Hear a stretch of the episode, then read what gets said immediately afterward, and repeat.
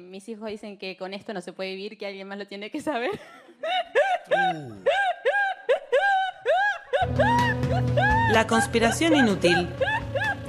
Un programa al borde del sincericidio. Ya que estamos acá, ¿viste? Es muy divertido. Es muy divertido esto, es muy divertido. Trilce Radio. Una radio de mierda.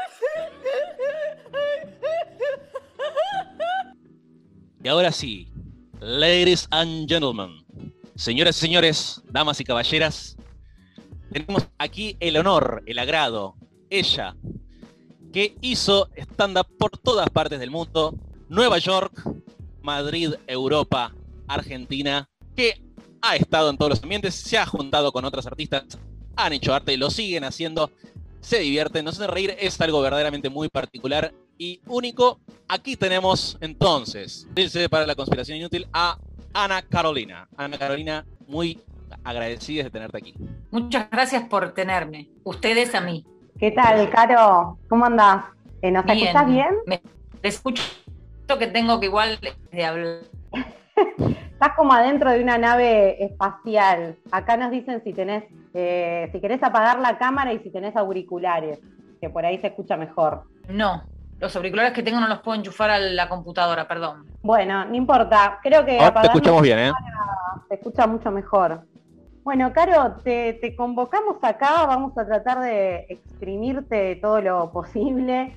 Eh, teníamos ganas de hablar eh, de- del humor, así que bueno, disparamos nuestra primera pregunta. No te queremos preguntar específicamente qué es el humor, nos parece una pregunta filosófica enorme que por ahí, si la tenés, también la podés contar. Pero por ahí, eh, para arrancar, ¿por qué eh, el porqué del humor en, en tu caso? ¿Qué se te pone en juego a vos en, en esta, en esta búsqueda o en este ejercicio del humor? Ay, no sé, es algo que no puedo no hacer. Algo inevitable. Tratar, tratar intencionalmente de sacar risa de ciertas personas en ciertos momentos es algo que no puedo no hacer. No sé si te sirve la respuesta. Sí, sirve. O sea que, que es algo que, que no, no te aguantás, digamos, básicamente. Más que una búsqueda. Sí, algo así, es más como un, sí, como una, e- es un- un- una línea borrosa entre la afición y la adicción. Y hablando de... de Como que realmente ¿no? siento que no puedo no hacerlo. Bueno, supongo que si me voy, no sé, a un lugar donde rige un estado de, no sé, donde no se puede, donde no está permitido reír y hacer reír te trae la pena de muerte, supongo que sí, no lo haría, no sé. Está muy bien, pero si no es si no es bajo una cuestión de vida o muerte, mientras sea la vida que vas a elegir siempre, está buenísimo. Y hablando de eso, que vos has eh, actuado, has hecho tu rutina en un montón de lugares distintos, ¿notas una diferencia entre el público? Es decir, se ríe de distintas cosas acá, afuera, les gustan más algunas cosas, modificás mucho, eh, si hablas, bueno, eso imagino que sí, de acuerdo al, al tipo de público, pero cambia mucho, ¿cómo es esa relación? Uy, no. Yo soy una persona muy inestable para responder esa pregunta como desde un lugar de es así, te voy a contar cómo es. Acá también, ¿eh? así que responde de forma inestable. Como que sí, es diferente, pero también se puede argumentar que cada día, ante cada público, aunque sea en el mismo barrio, en el mismo teatro, también es diferente. Pero sí, hay un... Tratás de, por lo menos yo, de cuando sentís en tu cuerpo, porque, lo, porque recorriste una distancia física, sentís esa distancia, tratás de achicarla prestando más atención cuando estás en ese lugar, no en el escenario, a ver cómo es y qué te parece de repasar lo que, lo que pensás decir, si te parece que mm, va a funcionar o no y qué podés hacer para que funcione y si lo tenés que eh, descartar porque no funciona, bueno, tener el coraje de descartarlo también. Viste que a veces cuesta mucho en el ego de la persona que se dedica a la comedia matar a alguna hija querida que sea un chiste. Pero bueno, hay- en algún momento lo tenés que hacer. ¿O no? Haces lo que quieras. Claro, de, lo que has hecho por ahí a lo largo de tu carrera, donde por ahí te empezar, empezaste a ser conocida en, los últimos años, pero en realidad estu- estuviste haciendo stand-up desde que sos una, una piba, básicamente. ¿Qué es lo que más te gustó que disfrutaste hacer en ese recorrido? Eh, todo, no sé. No, supongo que algunas cosas las disfruté más. Alguna comida la debo haber disfrutado más que otra. Algún show lo debo haber disfrutado más que otro. Pero todo estuvo bueno. Todo, fue, todo es parte de, de lo que es ahora, que es no hacer nada. Sí, y en relación a eso, Porque ahora no se puede. No, sí, en eso estamos. y, también, bueno, has, viajado mucho, también lo, has visto a Jerry Seinfeld también eh, hacer su propio stand-up. Cuando ves a alguien, ¿qué es lo que, mm, digo, más allá de que obviamente que te haga reír, ¿no? Pero cuando es otro comediante, a un comediante, ¿qué es lo que te gusta? ¿Qué es lo que te atrae? ¿Qué es lo que mirás?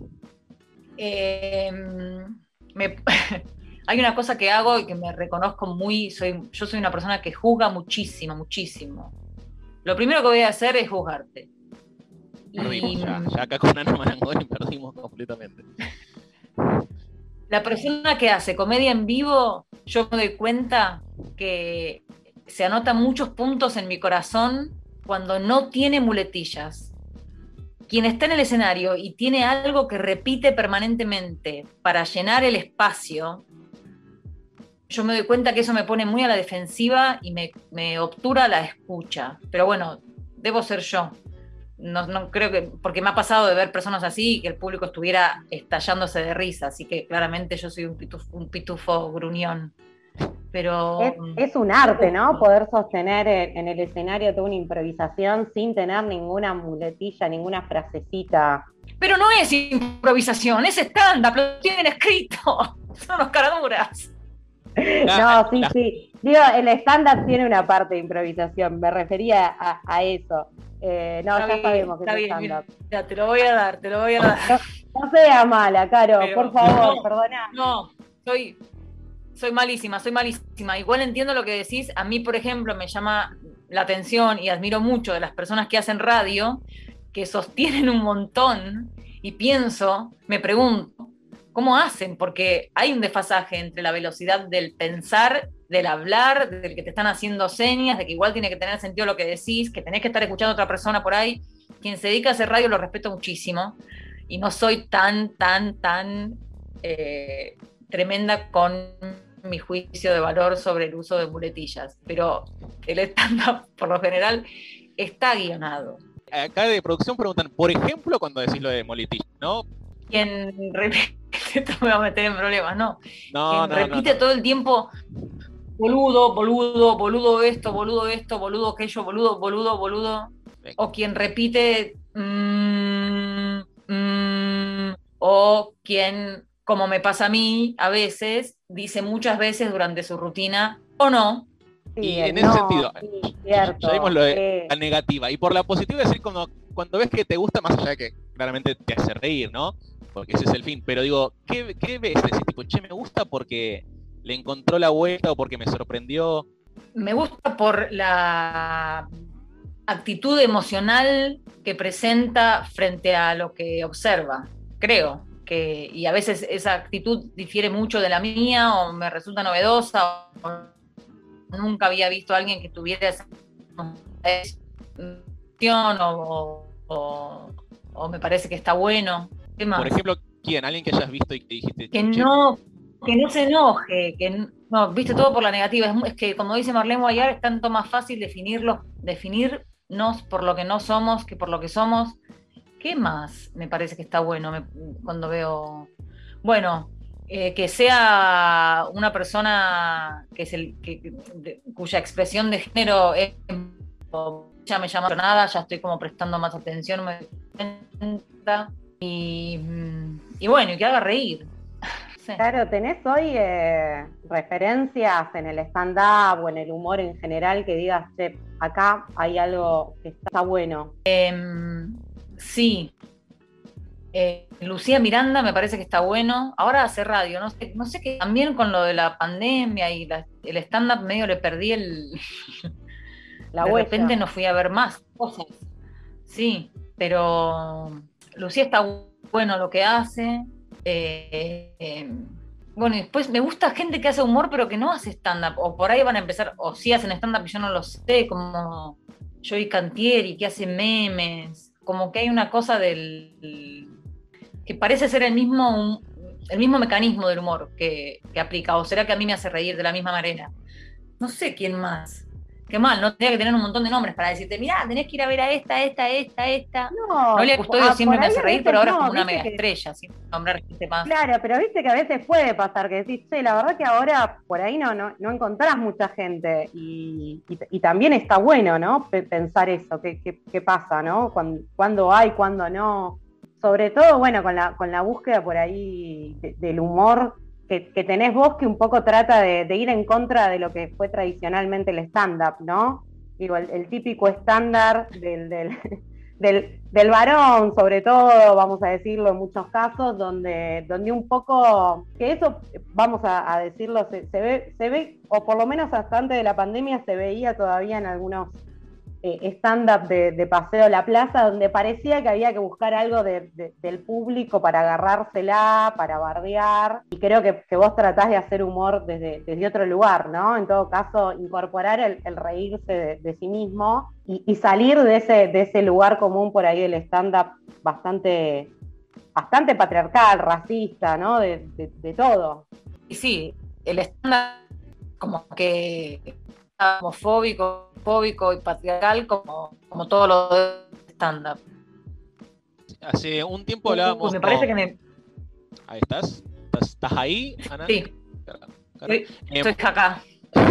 Hace un tiempo hablábamos, hicimos, bueno, hablamos con Peter Pan, que hablamos un poco de la cultural y de Batato, y él decía que algo que a él le llamaba mucho la atención de Batato es que él era muy transgresor, pero no generaba confrontación, sino que generaba mucha empatía. Y hay algo de, de, de números, o por lo menos lo que yo veo, es que hay algo claramente que, que- que va por suerte, ¿no? Eh, corrido de lo que es algo más clásico, los chistes más clásicos, que va por otro lado, y tiene una cuestión eh, transgresora, otro tipo de mirada, pero a la vez nunca hay una confrontación lisa y llana frente a la persona que está ahí y demás, y eso entonces genera mucha empatía en la transgresión. ¿Hay algo de eso que vos lo buscás, decís tipo, che, yo no me copa esto, quiero ir más por acá, o, simplemente se dio porque vos sos así? No sé. No me eh, creo que hay algo de que podría ser cierto y es que yo antes de dedicarme al stand-up hice clown. Batato Barea también era clown y hay algo muy de base del clown que es lo primero que eh, caminás o tratás de entender o tratan de, de mostrarte si estás estudiando con alguien que como, como quien, con quienes estudié yo y es que el payaso, la payasa, el clown, lo único que querés es que el público te quiera. Tu único objetivo cuando pisás el escenario es que el público te quiera. Y lo que te destruiría es que el público no te quiere. Y eso tenés que dejar que realmente te... Un poquito, ¿no? Pero te, eh, son emociones reales de alguna manera. Querés que te quieran. Entonces ya, como que yo ya tengo la, la, la pulsión de subirme al escenario queriendo que me quieran. Mientras que por ahí alguien que entró al stand-up por el stand-up o por YouTube o, por, desde otro lado, mm, sale más a pegar patadas ninja porque tiene miedo también, porque obvio que te da miedo. Y encima de darte miedo que no se rían, te da miedo que no te quieran, imagínate. Todos suicidas en el camarín. Pero no sé si es porque soy así o porque lo, porque lo busco o porque así lo aprendí. No, pero está, está buenísimo, muy interesante. Y en relación a eso, eh, ¿alguna, eh, pensamos, ya que también has hecho stand en, en un montón de lugares, ¿alguna anécdota de alguien, de alguna, que alguien te haya descolocado completamente, que dijiste, tipo, che, estaba ahí en la rutina y de repente me tiraron esta y dije, ¿qué, qué, qué está pasando acá? ¿Te ha pasado? Desde el público, Sí. Eh, una vez estaba en España, una de las primeras veces que hacía stand-up en España, estaba haciendo un show largo, sola, y una, una señora del público me dijo, pero tú eres lesbiana, ¿de cómica o de la vida? Porque realmente no, quería saber si yo me estaba haciendo la lesbiana para, para hacer chistes o si era lesbiana en la vida real y, y ello- ella necesitaba saberlo, ya no podía esperar. Una nueva categoría, ¿no? Ser lesbiana de, de cómica, digamos. de cómica, sí. Eh, y después, en ese mismo lugar, en Madrid, había un perro también en el público. Fue otro día lo del perro, pero fue en el mismo lugar. Pues. ¿Y pudiste jugar con el perro en sí? O y te diste cuenta o dijiste, bueno, acá sigo porque si entro con esta del perro no, no salimos más? No, el perro no, no tenía interés en el escenario. Estaba en el público y el público encima era muy cool de Madrid, eh, muy así como entre alternativo y linchera, que no te queda claro. Y el perro también. eh, entonces, no, el perro tenía una bandana y no se interesó para nada en mí. Y en esos casos, cuando tenés un público así medio cool, que sentís que no es tu onda, agarrás y te vengás, decís tipo, bueno, che, entonces te la voy a dar más con así, con esto que, que vos venís de otro palo, o bajás y decís, bueno, no, quiero que me quieran y voy a, a cambiar y voy a bajar un poco a ver si, si les engancho la onda. Yo quiero que se rían. O sea, trato de no perder ese norte, que es el que tiene el- la olla llena de monedas de oro al final del arco iris. Trato de no perder el- mi objetivo, que es que se rían. Tampoco nunca trabajo para públicos que me caigan tan mal como para decir, ay, me voy a vengar. Por tengo esa fortuna de trabajar siempre para públicos que yo siento que me caen bien o que nos caemos bien. Así que no, creo que no, que no soy, eh, me, voy a- me parece muy, me parece muy, muy arriesgada la propuesta eh, de vengarte del público. Pero bueno, como te digo, nunca trabajé para un auditorio de nazis, en cuyo caso creo que ni salgo al escenario y me voy a la mierda. Bien, eh, Caro, ¿pensás que el humor se transformó con el tiempo, ¿no? En esto de estos debates de, de lo que ya causa gracia, de lo que ya no causa gracia, digamos, o pensás que en realidad no es que se transformó el humor, sino que empezaron a aparecer otras voces que, pudieron representar otras maneras o otras cosas con las cuales reírse? Sí, ojalá que sea eso, que sea que se, que se activaron algunas conciencias y que no es que eh, cambió el humor, sino que nos reímos de otras cosas y sobre todo no nos reímos de algunas cosas que solíamos reírnos. De ahí a aspirar a siempre reírnos del que está más arriba o el más fuerte o eso, bueno, sería genial, pero ojalá, ojalá vayamos para allá. Ojalá que sea eso y no que no, no, no, no otra cosa. Sí, es, es un tema que a veces se debate bastante, ¿no? Y, es como que por un lado siguen apareciendo eh, propuestas de humor que a veces vemos ya re vetustas, pero siguen apareciendo y pareciera que funcionan. Pero bueno, a la vez también em- empiezan a aparecer, a tener lugar o importancia otras, otras voces, otras miradas, y bueno, eso por lo menos da, da un poquito de esperanza. Sí, claro, cuando. cua- Porque sí. es, es como una. Viste que decimos mucho que ahora eh, justamente la importancia está en la escucha. No es tanto que surgen más voces, porque esas voces estuvieron siempre, sino que se multiplican los interlocutores, como que, como si nos tuvieran, como si nos estuviéramos escuchando más. Pero yo soy una tipa muy optimista, ¿viste? Bueno, nos viene bien un poco el, optimismo, ¿no? En este, en este momento. En estos tiempos de cosas que, vuelven a aparecer, pareciera, todo, el- todo el tiempo, permanentemente, y que ya decimos, pero esto ya no había pasado, y bueno, así que tu mensaje de esperanza creo que, está, está bueno. Caro, hablando de la esperanza y la desesperanza, ¿andás en algo más allá de, digo, pandemia? ¿Estuviste haciendo algo? ¿Te estás produciendo de otra manera? ¿O, o qué estuviste haciendo, no? En medio de, de estos parones, ¿no? Tan, tan complicados para, para el teatro, para el arte. No, la verdad es que en cuanto a productivo, en los parámetros del sistema no estuve haciendo nada, me tomé muy a pecho la consigna de el no hacer revolucionario, también porque eh, tenía plata guardada que me estoy gastando poco y cuando, me se- cuando se me acabe la plata, bueno, ahí vemos las opciones. Pero no, no estuve haciendo nada, nada, nada, nada, nada, nada, nada. Me da miedo hacer un show por Zoom, no entiendo cómo es, me enojo, soy como un viejo loco. Unos días en el verano fui y construí un techo con unas personas y después, y ahora no, na- no, nada, cocino, no, nada, o sea, todas cosas que hacía antes igual, solo que le- me falta la parte de ir a hacer los shows y es un bajón pero bueno, al mismo tiempo estoy en ese grupo de ¿qué me, de qué me voy a quejar, de qué me voy a quejar. Y bueno, Ahora me quejo de eso, de que no puedo ir a hacer reír, imagínate. No me van a vacunar Claro. nunca, así no me la merezco la vacuna. Claro, eh, ¿tenés alguna eh, película de humor preferida, serie ahora no? Bueno, series ha habido un millón de sitcoms. Algo que hoy digas tipo, che, hoy, hoy labramos aquí una batalla entre Seinfeld y Friends. eh, que bueno, tiene muchos Sí. de todos lados. La escuché, la escuché. ¿Querés, querés tirar un veredicto? Me cuesta mucho, me cuesta mucho porque por deformación profesional eh, me veo obligada a decir Seinfeld, pero por eh, deformación emocional mm, siento que debo decir Friends. Pero igual Friends no la veo hace 20 años, yo creo que la veo ahora. El otro día hablábamos con mi sobrino adolescente de que se había hecho este nuevo episodio, de qué era, de, de qué se trataba, porque él tiene 14 años e igual está viendo Friends o acabó de terminar de ver Friends. Y yo, eso que decían de que termina con Rachel, que no se va a, donde se- a, a su, a su otra, a su vida de Rachel, lo que sea que hiciera de la vida, de la moda, de algo de ropa hacía, eh, Sí. como si no se fuera a París porque se va a quedar con Ross, me pareció terrible. Y al mismo tiempo pienso, y si ella quería quedarse, que se quedara. Si al final lo que estamos peleando para que la tipa haga lo que quiera. Y quería eso, y quería eso.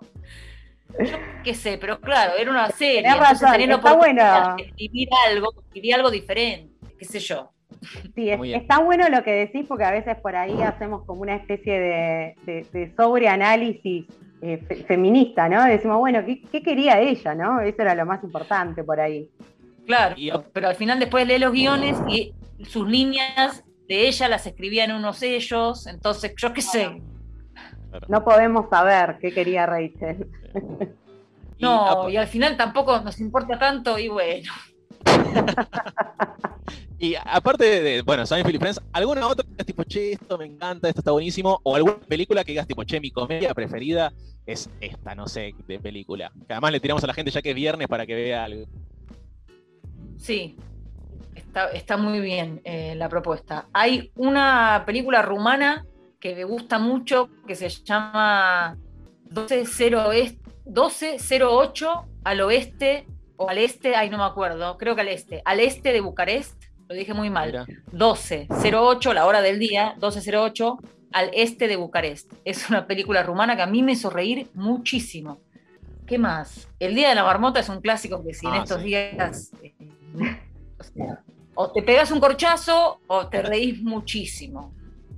Eh, y de series, ¿cuál me hizo reír últimamente? Una que me gusta mucho es una serie que se llama Atlanta, de donde trabaja Donald Glover, que es eh, también eh, Gambino, algo Gambino, el que sacó este, este, esta canción de trap que era como un chabón medio en cuero que iba cagando a tiros a todo el mundo y decía esto es América. Sí, hay gente allá acá, eh, nuestro, nuestro operador está, dice que es la mejor serie del mundo, Childish Gambino. Ahí y está. después, Childish Gambino es el chabón este y Atlanta es la serie, está buena. y de Phoebe Waller-Bridge, de Fleabag y todo eso, eh, que también es como la ola que tomó cierto Sí. desde, desde lo femenino. ¿Qué, es una opinión de ella? ¿Te gusta? Ella me cae muy bien, no la conozco personalmente, pero me cae muy bien. Fleabag me gustó, se me cruzó por la mente eh, justo antes de, de Atlanta, porque como ella es amiga de Danny, de Donald Glover, como que se me cruzaron los dos. Y ahora hicieron eso de la guerra de las galaxias que no sé ni de qué se trata. ¿Qué otra? Mm, hay una que quiero ver, pero que todavía no vi, que se llama Feel Good. Bueno, la de Kimmy Schmidt, que mi, sobrino estaba viendo, también me, me preguntó por esa, me gustó, que la vi hace un tiempo. No sé, ¿me recomendás alguna vos a mí? Eh, la, de, la de ella, la comedia de ella, que se llama. Es una comedia que está en Netflix, que son capítulos de 20 minutos. Es muy, muy buena. Eh, Crashing. Crashing. A mí me gustó, muy cortita, pero me parece que estaba muy bien. Bueno, la voy a buscar. Y la ves en un toque, porque son seis capítulos que después decís, che, quiero la segunda temporada. Eh, está muy bien. Que después mi película preferida de humor es eh, la de Kubrick, ¿cómo se llama? Eh, Peter Sellers, ¿no? De- ¿Desde el jardín o la fiesta inolvidable? la- no, eh, no, la, la de Kubrick, la de, la de la Guerra Fría. Ah, no, no sé si la vi. ¿eh? La- ah, bueno, hace, Peter Sellers hace cuatro personajes. Otra cosa también que, bueno, ya tenemos que ir cerrando, pero eh, How I Learned to Stop Worrying and Love the Bomb. Eh, Doctor Strange Love. Ah, esta noche voy a ver esa película en tu honor. Por favor, por favor, y eh, película. Ya tenemos que ir a cerrar, pero bueno, porque lamentablemente la vida no puede ser hablar de humor todo el tiempo. Pero también hay algo que vos haces que, que me decís, lo de clown, lo entiendo que es que, me gusta mucho, que es que haces varios personajes en el stand-up. Es decir, le das voz a los que nombrás, que eso no sucede siempre. Eso también lo pensás, decís, bueno, con esto ya cerramos. Me gusta, voy a hablar, voy a hacer este número porque acá me da la posibilidad de hacer esto, o simplemente se da que estás hablando de eso y te sale hacer la voz.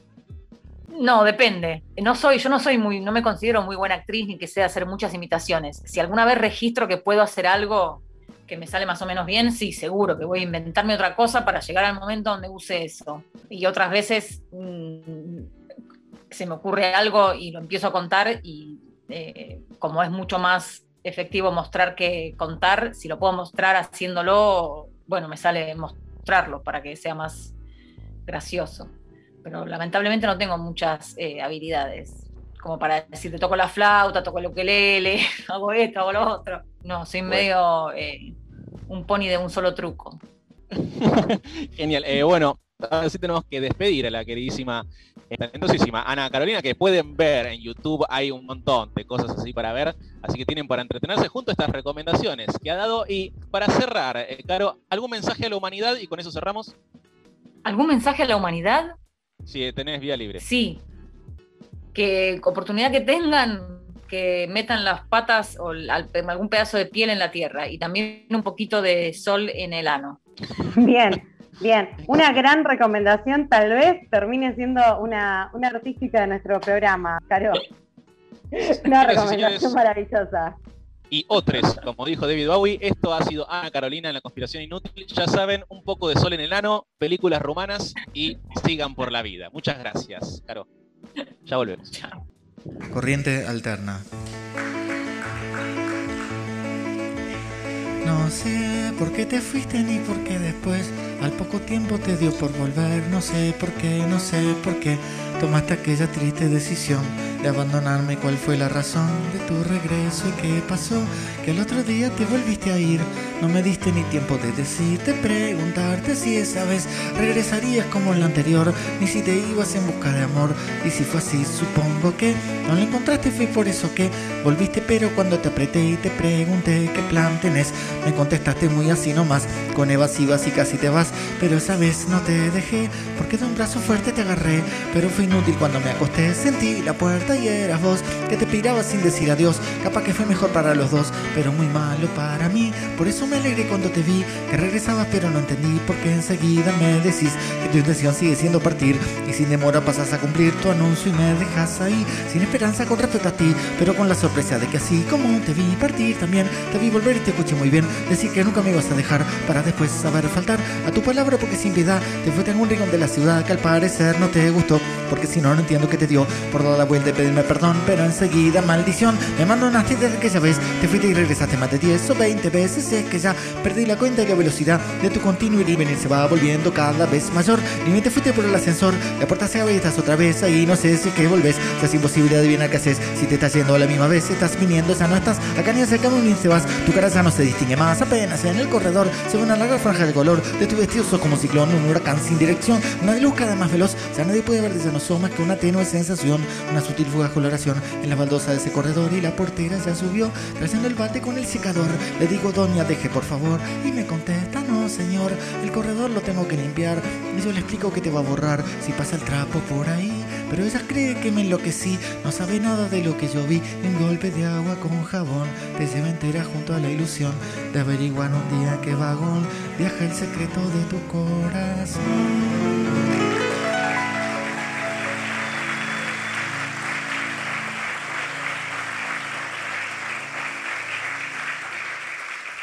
La conspiración inútil